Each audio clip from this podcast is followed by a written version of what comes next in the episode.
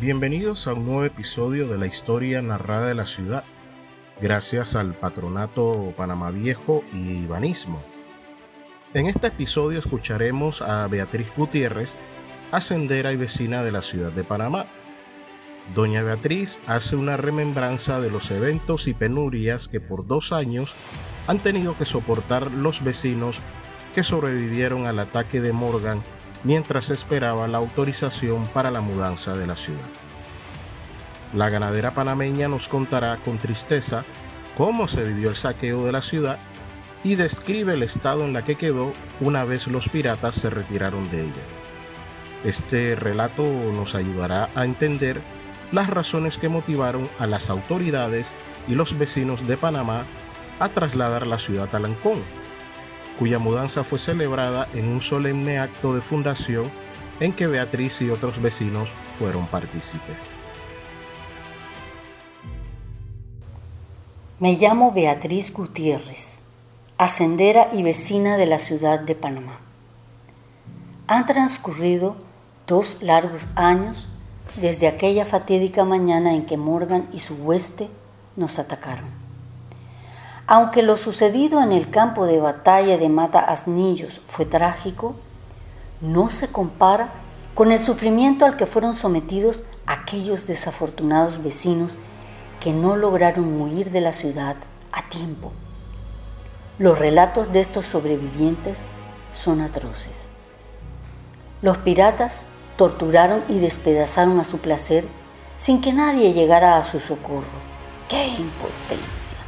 Y no conformes con esos viles actos y el botín robado de nuestras casas e iglesias, esos miserables se llevaron a Jamaica a centenares de hombres, mujeres, criaturas y esclavos, prisioneros. Muy pocos se salvaron. Gracias a Dios, yo logré escaparme a mi hacienda ganadera en Pacora justo antes que llegara Morgan a la ciudad. Aunque los piratas estuvieron apostados en el convento de los mercedarios por semanas, cuando finalmente arribaron los miles de hombres armados de Lima y Quito a nuestro auxilio, ya se habían marchado dejando atrás devastación y desolación. De lo que otrora fue una pujante ciudad, quedan en pie únicamente los conventos de la Merced y el de San José algunas casas alrededor de la plaza y los bohíos de paja de los barrios de Malambo, Pierdevidas, Santana y Pozo del Rey, que lograron salvarse del voraz incendio por localizarse en las periferias de la ciudad.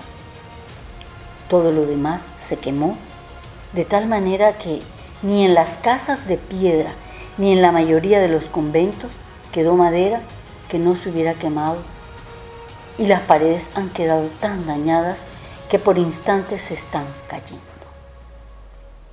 Las rústicas viviendas en las afueras, donde antes vivían españoles pobres, negros y mulatos libertos, fueron el refugio de muchos que lo perdieron todo en el fuego, incluyendo a quienes fueron en algún momento vecinos muy respetados. Los que no se han ido de Panamá o mudado al campo Viven en caballerizas porque solo quedan las fundaciones de sus casas. Inclusive mi morada quedó reducida a algunas paredes de piedra y ladrillo no más altas que yo. Y estas están tan maltratadas que amenazan con desplomarse en cualquier momento. No vale la pena tan siquiera intentar reedificar mi casa. Como si fuera poco, He visto cómo la hambruna y las enfermedades se han llevado a miles de personas más. Algunos incluso eran mis amigos. Me atrevo a afirmar sin temor a equivocarme que hoy hemos quedado reducidos a la mitad de los casi 10.000 habitantes que tenía Panamá.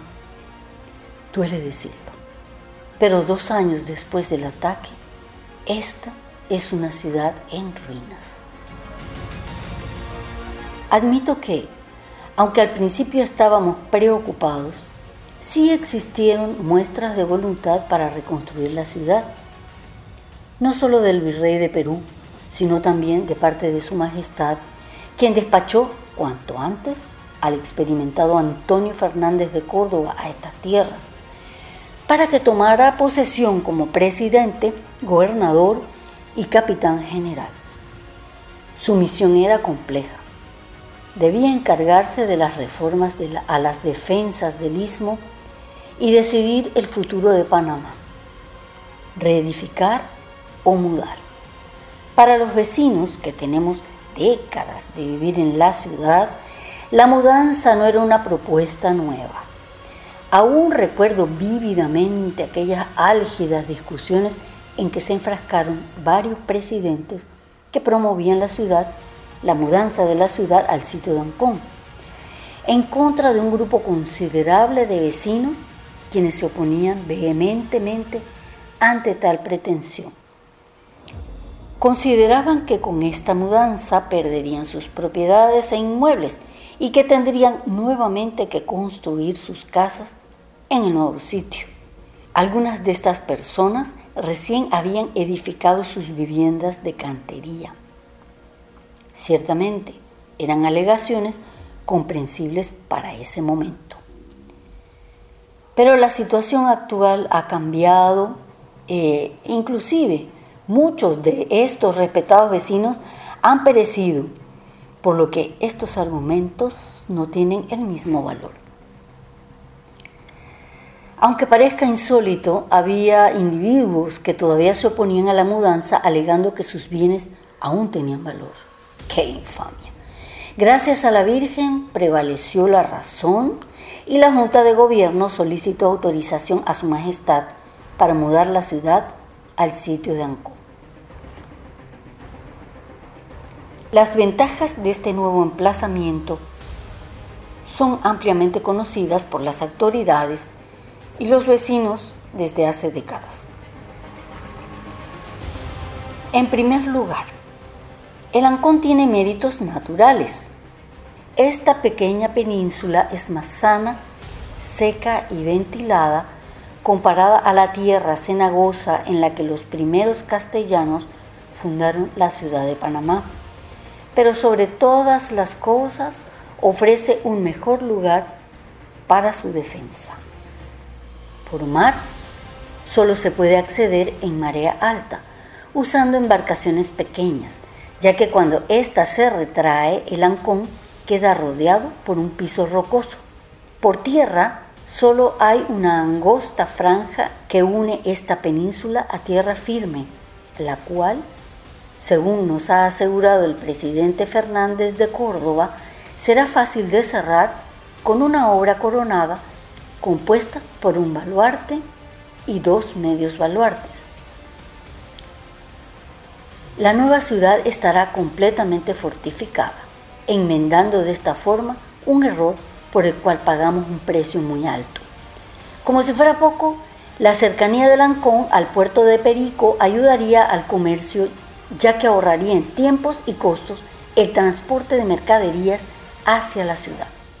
Por último, y no menos importante, la nueva ciudad estará al lado del chorrillo del Cerro Ancón, famoso por su abundante agua dulce de calidad. Me ilusiona solo imaginar que pronto la falta de fuentes de agua para beber cercanas a la ciudad será una anécdota del pasado. Así que hoy, 21 de enero de 1673, nos reunimos los pocos vecinos que quedamos en el sitio designado para hacer la futura Plaza Mayor, como me imagino que ocurrió aquel 15 de agosto de 1519 el presidente Fernández de Córdoba, acompañado por una distinguida comitiva, salió a lo principal del sitio y con asistencia del ingeniero militar delineó y repartió las calles y formó la plaza principal. Después, en dicha plaza, al oriente, se señaló la iglesia catedral con el fondo necesario para cementerio y las demás cosas de su ornato y servicio. El obispo bendijo el sitio y cementerio con toda solemnidad. Le puso una cruz alta en él y otra en medio de la plaza. Todo esto lo registró el escribano dando fe de la fundación de esta nueva ciudad. Es una labor titánica la que nos depara a los vecinos que quedamos quienes con mucho deseo queremos ver nuestra ciudad florecer en su nuevo entorno.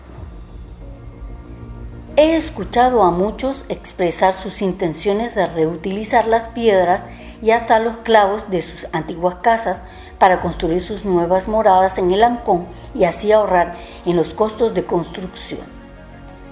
Incluso hay quienes dicen que los mercedarios pretenden reconstruir la fachada de, de, su nuevo convento a la imagen del antiguo, colocando piedra por piedra tal cual como estaba antes. Tendremos que esperar para enterarnos qué tan verídico es este rumor ya que no es secreto que dentro de la orden hay muchos que están reacios a mudarse a Lancón, pero ojalá llegasen a seguir adelante con esa obra. Ya me puedo imaginar cuánta nostalgia evocaría ver ese antiguo frente en el Ancón. Ya hay quienes han comenzado a referirse a este nuevo emplazamiento como Panamá la Nueva, anunciando de esa manera el renacimiento de la ciudad que estamos volviendo a construir. Debo admitir que al escuchar esas palabras mi corazón se retuerce en pensar que a partir de hoy tendré que referirme al lugar donde nací y crecí como Panamá la Vieja.